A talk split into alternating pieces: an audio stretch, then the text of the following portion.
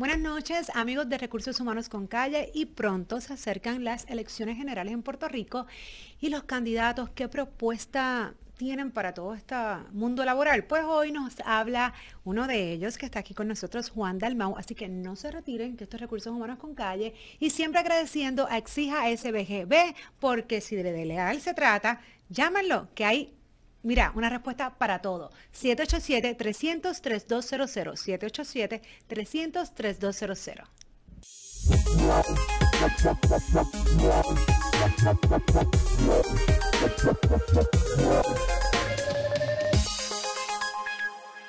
Amigos de Recursos Humanos con Calle, pues como les comenté, hoy nos acompaña Juan Dalmao. Juan, ¿cómo estás? Bienvenido, gracias. Muy bien, un placer estar contigo. La verdad es que la primera vez espero que sea para bien. Qué bueno, qué bueno, representando el Partido Independentista Puertorriqueño, el PIB. y yo te voy a, yo voy a comenzar con una pregunta. Ok. Bastante clásica en mi mundo. Ok.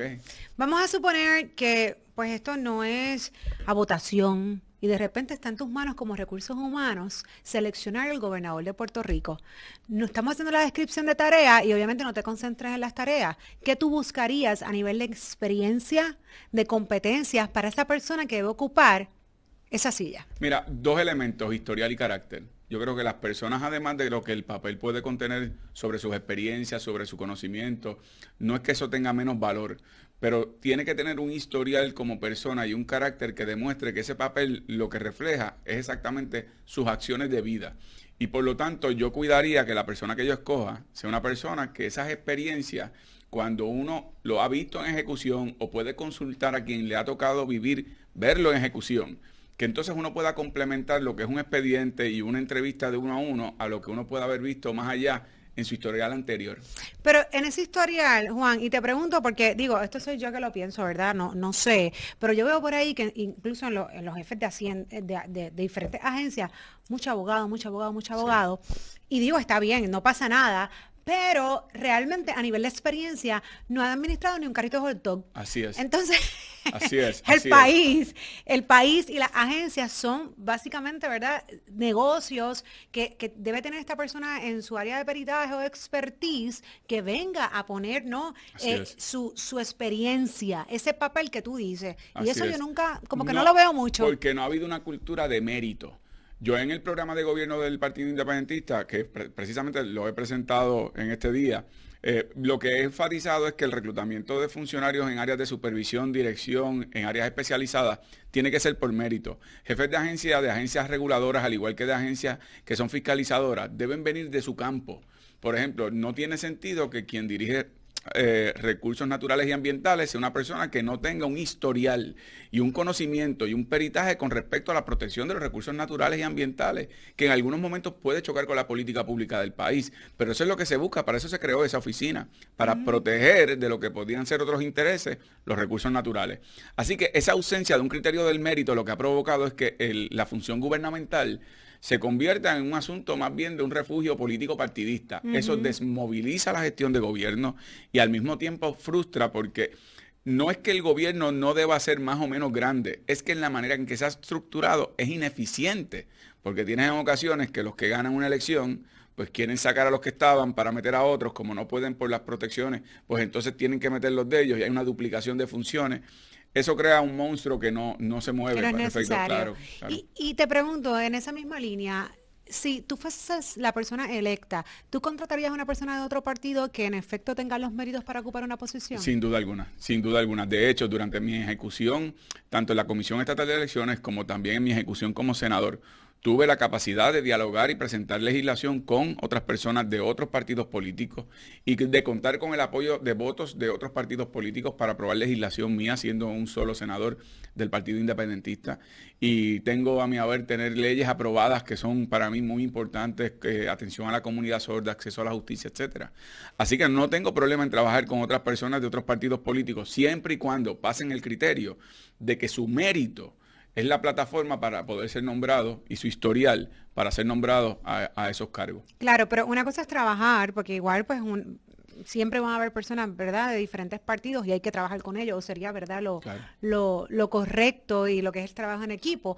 Pero lo que es un puesto de confianza, cuando son personas que no, no comparten los mismos ideales, pero en efecto compiten para la plaza y son las personas que, que, mejor pudiesen hacer esa, ese puesto de trabajo, aún así los consideraría. Los consideraría siempre y cuando hay un compromiso de carácter, como te indicaba. Por ejemplo, si yo tengo un secretario de educación, yo no reclutaría a alguien que aunque sea o no sea de mi partido, crea en la privatización del sistema de enseñanza público, crea en el desmantelamiento, el cierre de escuelas, o en el caso de la Universidad de Puerto Rico, el cierre de recintos, o en el caso de los recursos naturales, que es una persona que crea en que pueden ser impactados por medio de la, de la construcción de manera irrestricta. Pero entonces, como harías una entrevista de, esa índole, ¿tú le entrevistarías aunque fuese de otro partido, le, le harías todas estas preguntas? Le haría todas estas preguntas, pero vería su historial, porque hay personas que son de otros partidos que han tenido un historial, por ejemplo, en defensa ambiental o en defensa eh, del sistema público de enseñanza o en defensa de lo que es una universidad accesible y democrática, por darte su ejemplo. Pero y si te pregunto, todo queda en la idea.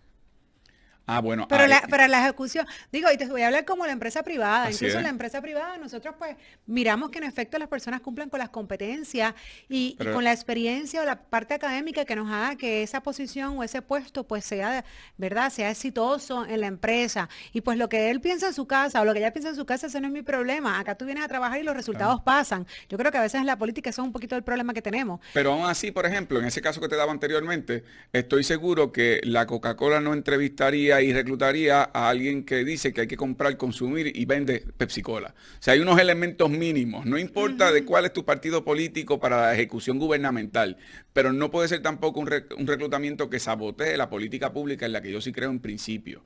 Pero sí, tú traes un tema que para mí es fundamental y es importante, que es el tema de las métricas de ejecución. Y yo creo que el gobierno falla en eso porque al igual que en la empresa privada, en el gobierno se debe eh, evaluar no de manera político-partidista, que pasa hoy día. Hay supervisores que están supervisando porque pertenecen a tal partido y supervisan al de otro partido y le dan sus eh, evaluaciones negativas por política partidista. Pero tiene que haber unos criterios objetivos de, cumplimiento en la ejecución, eh, tanto en jefes de agencia como, por ejemplo, en la economía del país. Aquí no hay estadísticas reales de qué, rendimiento dan los decretos de exención contributiva a empresas que se ubican en Puerto Rico y sin embargo se le da todo beneficio, pero no recibimos nosotros ni los empleos ni la inyección económica. Así que yo creo que esas métricas de cumplimiento con respecto a los empleados y los funcionarios públicos, particularmente en supervisión y en dirección, es fundamental para eso que tú señalas. Oye, una vez yo lo puse en el papel y dije, esta persona tiene ese historial y, puede ejecutar.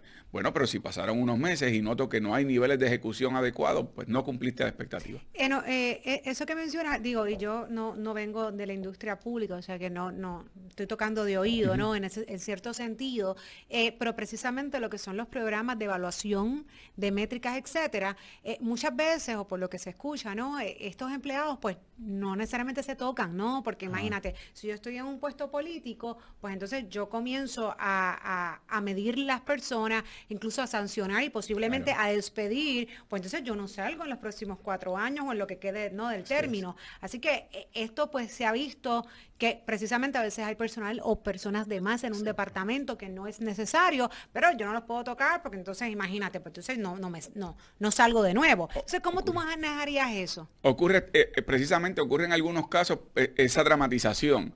Yo lo manejaría a base de un criterio de mérito de, del valor de las personas para ocupar los cargos, de un nivel de competencia. De hecho, la propuesta más específica sobre ese particular la tengo en el programa de gobierno sobre el reclutamiento de fiscales y jueces. Tú sabes que los jueces pertenecen a una rama independiente, a la rama ejecutiva y legislativa. En el caso de los fiscales, eh, tienen en sus manos encauzar incluso a funcionarios en, lo que es el desempeño de sus funciones. Bueno, pues hoy día el gobernador nombra y el Senado aprueba quién va a ser juez y quién va a ser fiscal. Así que las ramas políticas están dominando el proceso de nombramiento en la rama judicial. Lo que yo he propuesto es que haya una competencia, por ejemplo, si deseas ser juez, vas a ir a unas escuelas especializadas después de terminar tu escuela de derecho ya eres abogado o abogada, y entonces vas a tomar unos cursos especializados de qué se trata ser juez y de qué es la judicatura, y vas a ser evaluado a base de tu desempeño académico, de tu desempeño en publicaciones, de la evaluación de tus pares en la ejecución profesional, de las evaluaciones éticas. Se le da una fórmula y al final, a base de ese número, entonces el orden de aquellos que mejor desempeño y rendimiento hayan tenido Eso se ha nombrado. Eso es una manera de estirpar el tema del germen de la política partidista de esos sistemas. En el sistema gubernamental se debe adoptar un sistema similar, por lo menos en las partes de dirección, supervisión, de los jefes de agencia, de los jefes de sub eh, oficina, de manera que por lo menos garanticemos que esos están a cargo de supervisar sin ejercer esa política partidista dañina. Digo, yo pienso que simplemente lo básico, poner unos requisitos que en efecto, ¿verdad?, sean, hagan que al final ese puesto de trabajo, como mencioné, tenga unos resultados exitosos, porque incluso cuando mencionas la parte de los fiscales, de los jueces, etcétera, eh, muchas veces estas personas pasan por un nombramiento y no tienen experiencia. No tienen. No la, o sea, te graduaste y llegas allá y, y dices, Pasan los años. cuando dicen tienes cinco años de experiencia, que te graduaste hace cinco años, pero no es que estás ejecutando necesariamente. Entonces, pues no, no hace ningún sentido. Ese es el problema. Y, ese es el problema de reclutamiento y selección que hay en nuestro país entero. Así, mismo es. y por lo tanto, me parece a mí, una de las cosas que, que yo he propuesto, particularmente ocurre en el caso de los puestos de confianza porque terminan siendo complementarios a los puestos de carrera y tienes ahí, sí, las personas que tienen la presión de responder directamente a un criterio más político partidista. Si no respondo a lo que me están pidiendo, si no compro las taquillas, si no vendo las taquillas, bueno, pues entonces me van a penalizar y me sacan porque soy de confianza. Nosotros proponemos la reducción al máximo de los puestos de confianza hasta su posterior eliminación y que eso se vaya sustituyendo a base de un criterio de mérito que vaya pasando unas evaluaciones. Pero el, destirpar la política partidista de los procesos de reclutamiento y de supervisión de los empleados públicos es esencial para que se mueva el gobierno de una manera más efectiva. Y la persona que vaya a nuevamente no a, ser seleccionada como gobernador o gobernadora de este país, ¿cómo ¿Cómo tú miras el país? ¿Como un negocio? ¿Debe ser una persona administradora? ¿Debe ser una persona con, con una experiencia legal? debe ser una persona con una experiencia financiera, debe ser, ¿qué, es, el país? Y digo, hago esta pregunta y la hago, espera, yo, yo tengo mi propio, ¿verdad? Mi propio criterio, pero, pero pregunto, porque a veces yo pienso que la gente anda como un poquito confundida con lo que es realmente la administración de un país. Eso es lo que a veces yo escucho en la calle, incluso en entrevistas como esta. Así que, ¿cómo tú describirías qué es manejar a Puerto Rico? Y qué esa persona o ese candidato realmente debe tener de, experiencia. Es importante destacar que no es, no es adversativo a los criterios administrativos necesarios y más responsables el que para mí lo fundamental es que las personas que tengan a su cargo dirigir la política pública tengan empatía y corazón. Esto aquí se perdió. Porque yo puedo comprender que una empresa privada cuyo norte es la venta de un producto y que ese producto logre las suficientes ventas y el lucro necesario o servicios para el lucro necesario, eso tiene su espacio. Pero la función del gobierno, a mi juicio, es tratar al ser humano no como un objeto, sino como un sujeto de la acción del gobierno.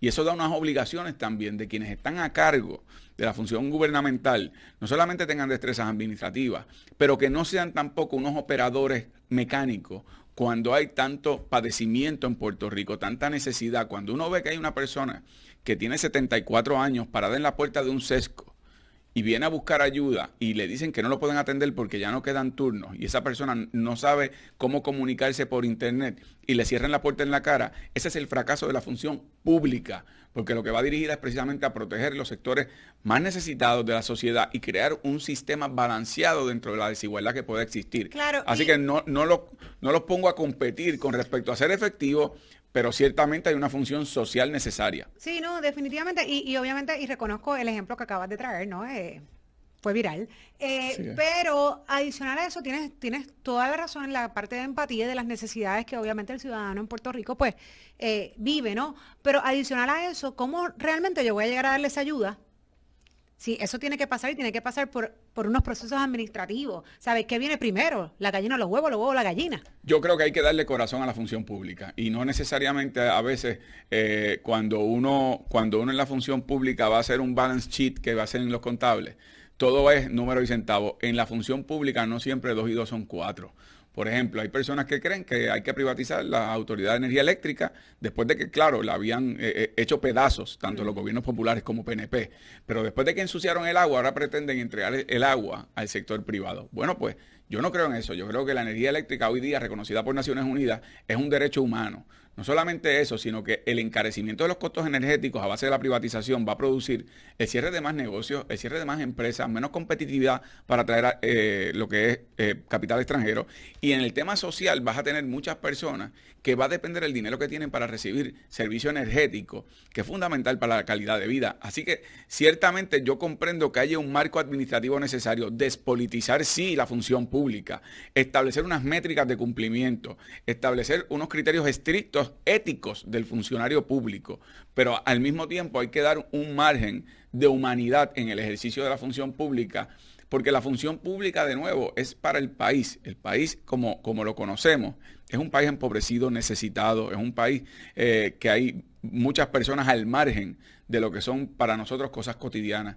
Y yo creo que el gobierno tiene sí un deber mayor como pater, eh, ¿verdad?, de familia, de cuidar a todos, o madre de familia, cuidar a todos de una manera adecuada. Y yo creo que, que, obviamente tienes un punto, y yo creo que la parte de educación y la parte de adiestrar precisamente estos recursos tiene mucho que ver, pero sigo insistiendo, esto viene del dinero. O sea, esto no viene de gratis. Tú poder llevar precisamente a un servicio óptimo o como el que menciona, necesitas dinero. Así es. Necesitas dinero y nosotros no tenemos dinero. Y por lo tanto no tenemos dinero porque las políticas contributivas que se han adoptado han sido una fracasada. Yo creo en establecer un balance contributivo, particularmente para las empresas locales. Eh, me refiero a las corporaciones ubicadas en Puerto Rico de un 10% uniforme para todas permite bajar un 20% a las empresas y a los pequeños y medianos comerciantes locales, le aumenta un 10% que pagan cero ahora mismo a las empresas extranjeras y eso crea un balance en donde todos estamos igual, competimos en igualdad de condiciones, el país va a tener un ingreso mayor, pero al mismo tiempo hay más dinero para un fondo de desarrollo económico para el gobierno de Puerto Rico. Pero tú tienes razón, hay un problema de que el dinero público ha sido un salidero Salidero que va desde los contratos excesivos, desde los programas fallidos, desde el amiguismo, la corrupción.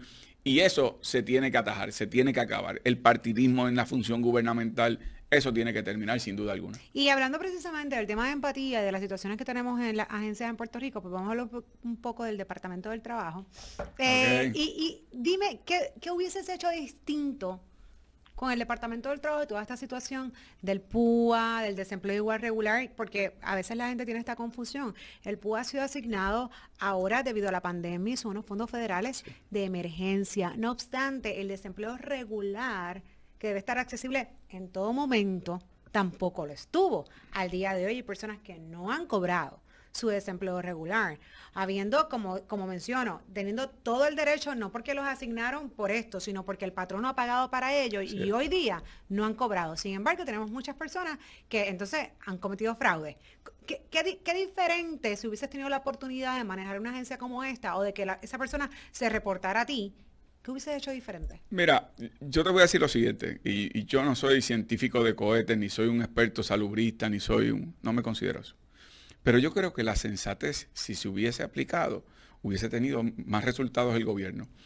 Si la gobernadora cuando hace un toque de queda lo hace por lo que le han recomendado su equipo especializado de salud, que básicamente fue colocar en sindicatura el Departamento de Salud. Es decir, ella tenía un equipo especializado que le estaba diciendo las determinaciones que tenía que tomar por encima del Departamento de Salud sabíamos que el toque de queda iba a producir una enorme cantidad de personas que iban a estar desempleadas y que al mismo tiempo iba a haber patronos que no iban a poder estar cumpliendo, algunos cumplieron y continuaron pagando a sus empleados con grandes y enormes sacrificios, luego cuando se aplazó obviamente no pudieron, pero había unos fondos asignados más unos derechos adquiridos que se pagaron por los patronos. Yo hubiese colocado en sindicatura también al Departamento del Trabajo, particularmente cuando comenzaron los traspiés. Yo no voy a personalizar lo que fueron las dificultades que sufrió el Departamento del Trabajo, ni contra la licenciada Briseida, ni contra el que está ahora. Eh, yo puedo hacer mis señalamientos, pero creo que fue un problema de tomar control de algo que evidentemente iba a ser demasiado grande para la, la que estaba preparada la agencia. Y había que establecer, sí, un grupo de trabajo con exsecretarios del trabajo, con gente que venga de, manejar proyectos enormes en donde pudiera hacerse un esquema mucho más, esquema es una palabra fea en este país, pero un ordenamiento mucho más efectivo para el cumplimiento de esos derechos. Y lo que hicieron fue un error tras otro, tras otro.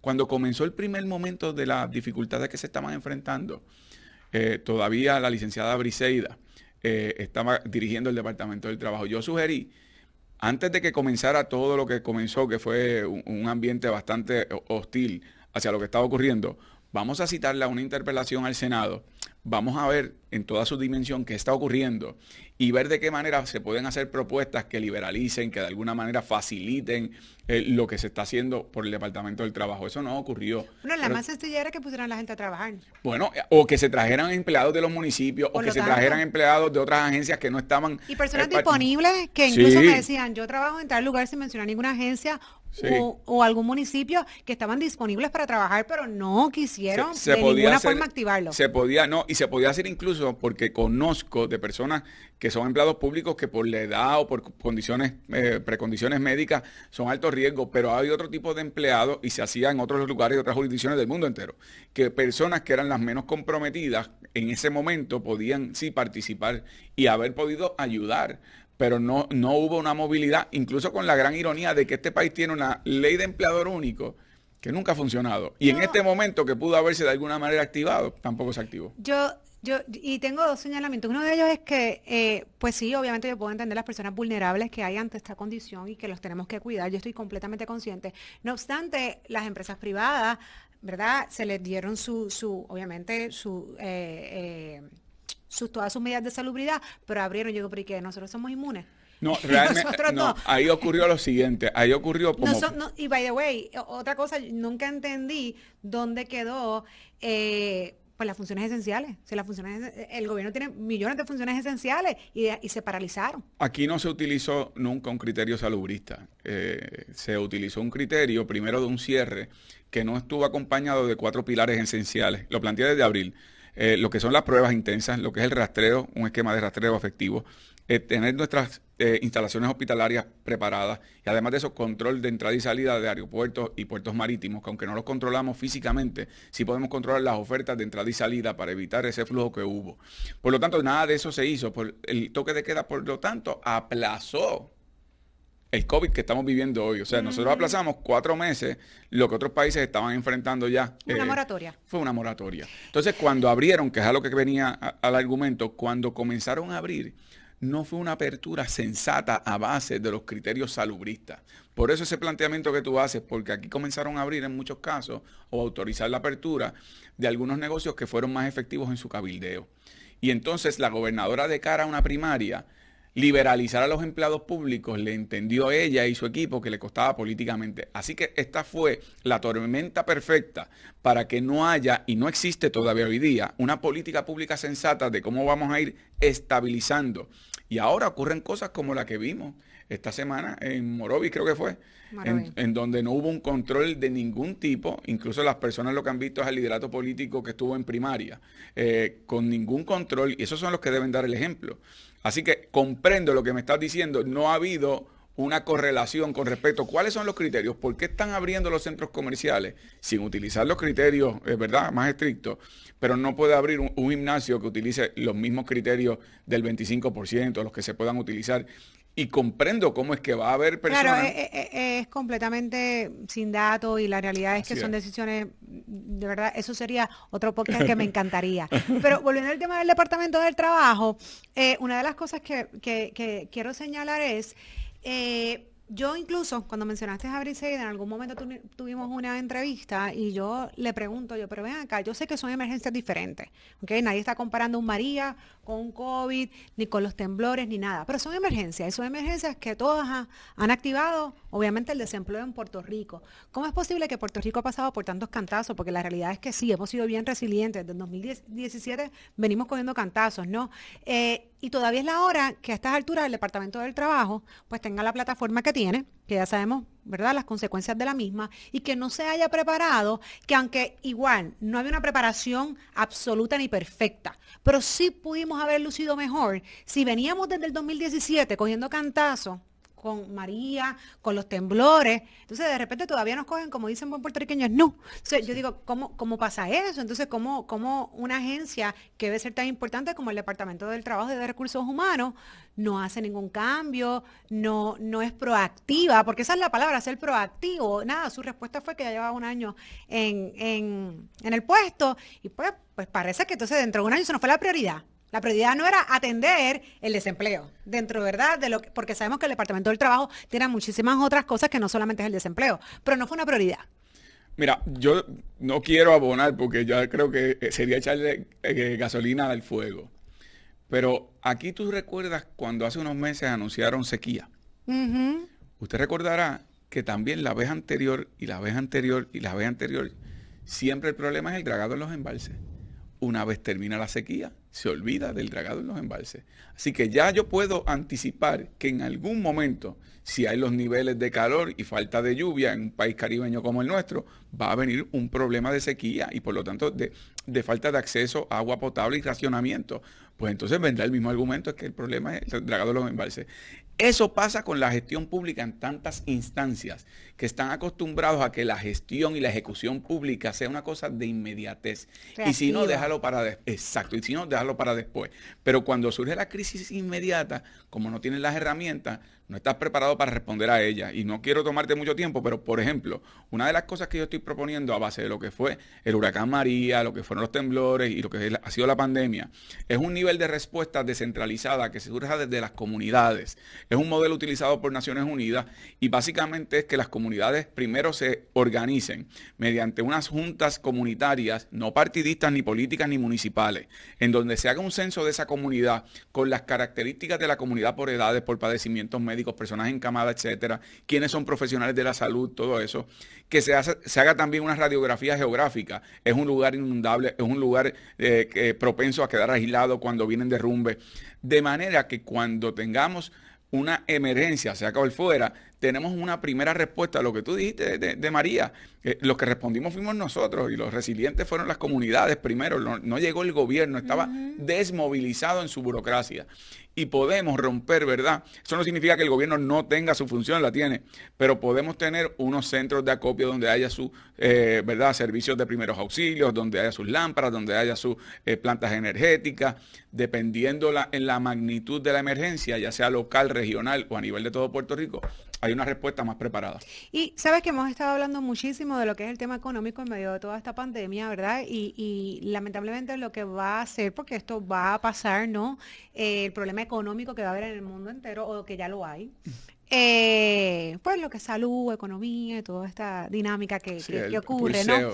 Claro. Eh, pero volviendo a los fondos, por ejemplo, si hubiese estado en tus manos, que, y esto nadie en las manos de Puerto Rico, pero por ejemplo el presidente Trump, que aprobó todos estos fondos para el PUA, Incluso sabes que ahora pues lo llevó hasta diciembre, una cantidad menor, pero de igual forma una cantidad muy atractiva para muchas personas que no acostumbran a cobrar realmente ese dinero semanalmente.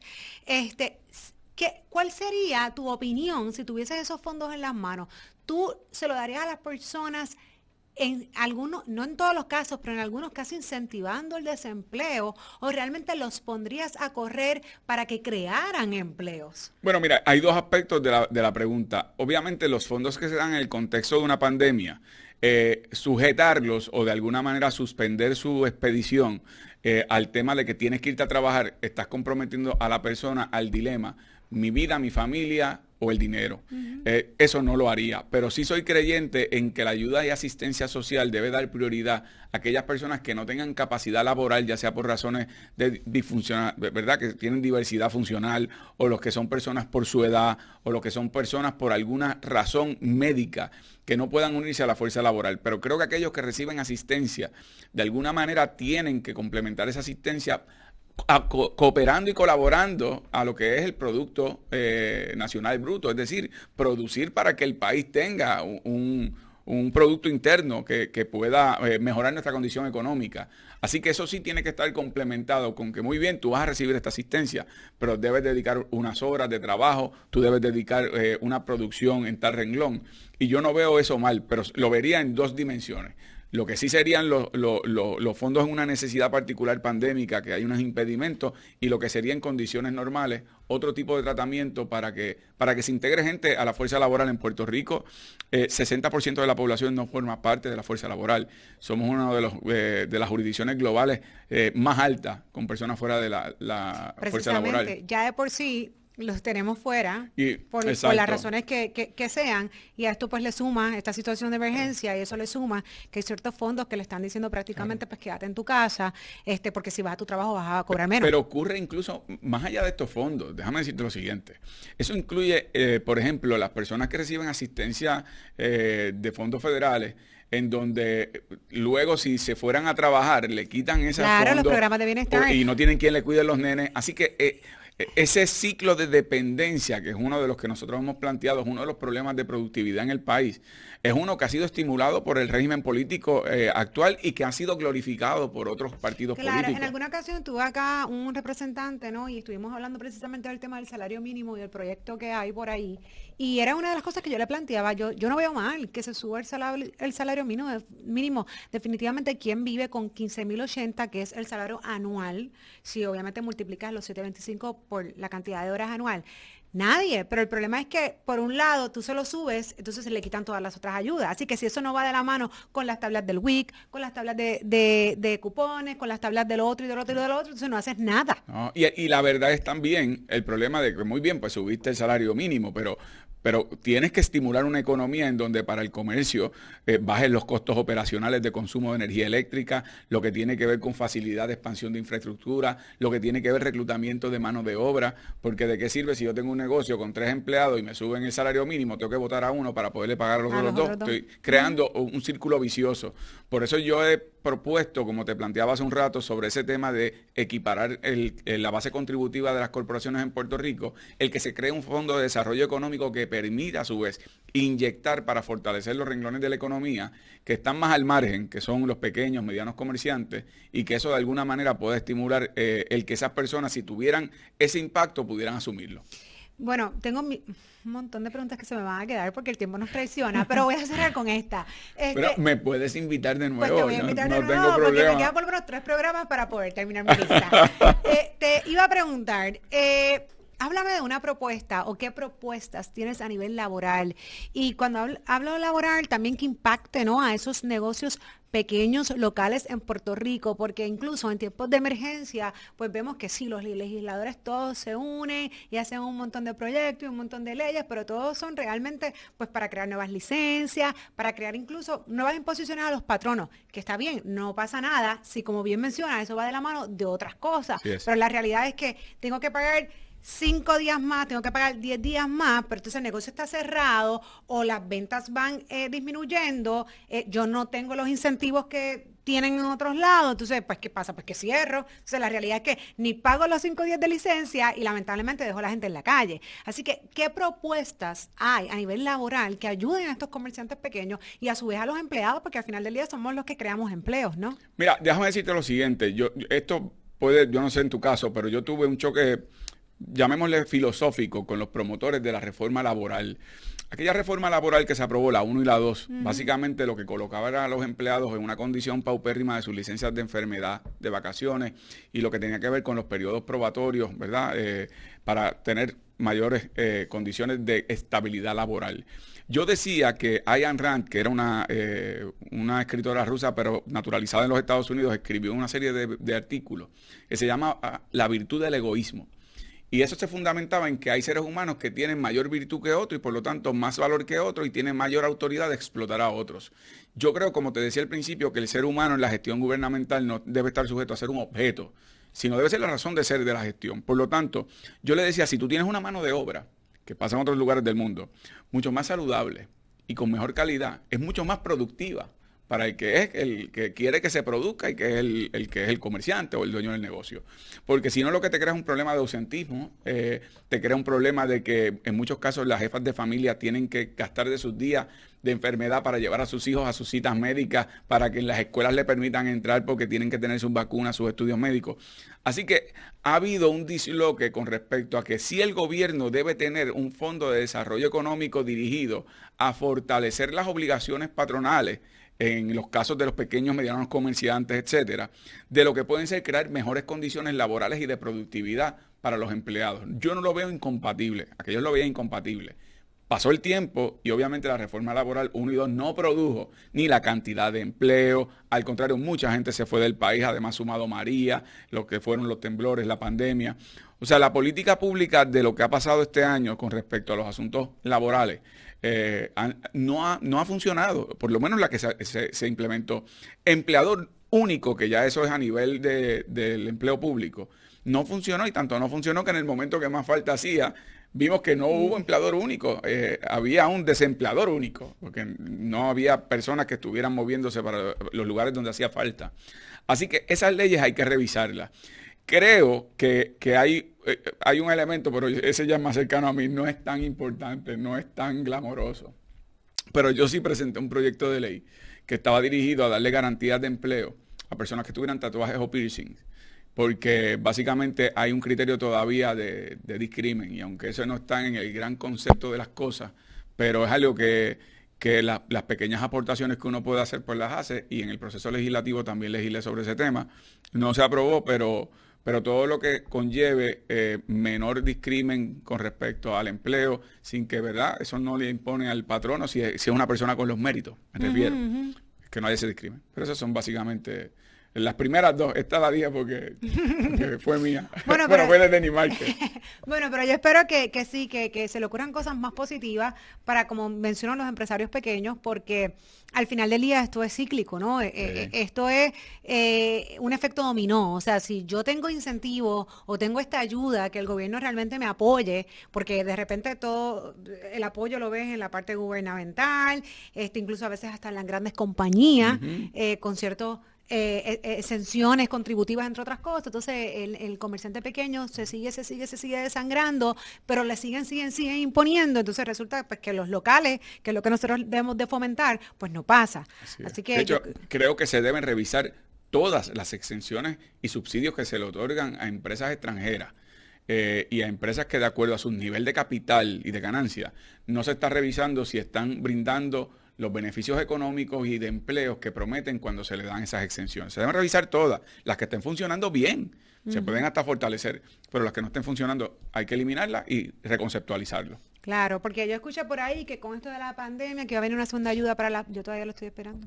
No, bueno, y además que como el gobierno en su falta de ejecución apropiada, recuerda que yo yo como independentista, la gente piensa que yo tengo un problema con los fondos federales. No, mi, problema es político y dentro de las circunstancias que tenemos. O sea, que no tiene problema con los fondos federales. No, no, es que no puedo tenerlo porque esa es la realidad que vivimos. Y yo creo que eso es una obligación del gobierno de los Estados Unidos. la opción de, cambiar esa realidad? La cambiaría con respecto a la independencia en un proceso de transición adecuada en ¿tú crees que podríamos tener e, esos fondos, nosotros los podríamos crear en algún momento? No tengo duda de eso. Y además con un criterio adecuado de administración. ¿Estarías vivo para verlo? Sin duda alguna, sin duda alguna. De hecho, el Congreso de los Estados Unidos de 1989 al 1991 evaluó un proyecto de ley que era el PDLC 712 que prepararon tanto el Congressional Budget Office como el Congress, Research Service y además del propio Comité de Recursos Naturales que básicamente colocaban a Puerto Rico en un periodo de 10 años en una transición adecuada con amistad y cooperación con los Estados Unidos, que esa es la, lo mítico aquí. No, es que eso es un divorcio, ruptura total no, al contrario, es la herramienta para también atraer capital extranjero, participar de mercados internacionales, ser más competitivos, que no se nos apliquen tarifas aduaneras penalizantes, que no, para productos que no protegemos aquí, que nos permitan proteger nuestros productos, que podamos proteger al pequeño y mediano comerciante de aquí en igualdad de condiciones con otros que vienen a invertir. O sea, es un modelo distinto, adecuado y fue visto no solamente con buenos ojos, sino como una opción superior a las otras opciones. ese, es otro podcast que tendríamos que tener pendiente. Yo estoy seguro me encanta hablar de eso. No, y yo acá no me voy, no, no me quiero parcializar con ningún partido, ni tampoco decir si es bien o mal. Sin embargo, yo tengo que decir que en esta ocasión en particular, con lo que estamos viviendo la pandemia, basta con mirarnos con otros países que lamentablemente no tienen las ayudas que nosotros los puertorriqueños hemos recibido como sé de las razones de donde vengan. Y se eso sí, esas personas que sí dicen, yo me voy a trabajar independientemente de, de verdad, de, de, la exposición que voy a tener al contagio, pero es que eso no igual me muero de hambre. eso no pasa aquí. Pero la premisa no puede ser ayudas. Recuerda que anualmente las corporaciones foráneas ubicadas en Puerto Rico se llevan en ganancias 37 mil millones de dólares y la economía norteamericana recibe de compras de productos y servicios de Puerto Rico 64 mil millones de dólares. Envían en ayudas 5 mil millones de dólares. Pero quiero que sepas que estas farmacéuticas también están en muchas repúblicas y no están recibiendo los fondos que recibe Puerto Rico. O sea que de igual forma también apoyan y aportan. Las contribuciones que no pagan las farmacéuticas que están aquí. Sí, pero lo que te quiero decir es que. Yo como... lo que me quieres decir.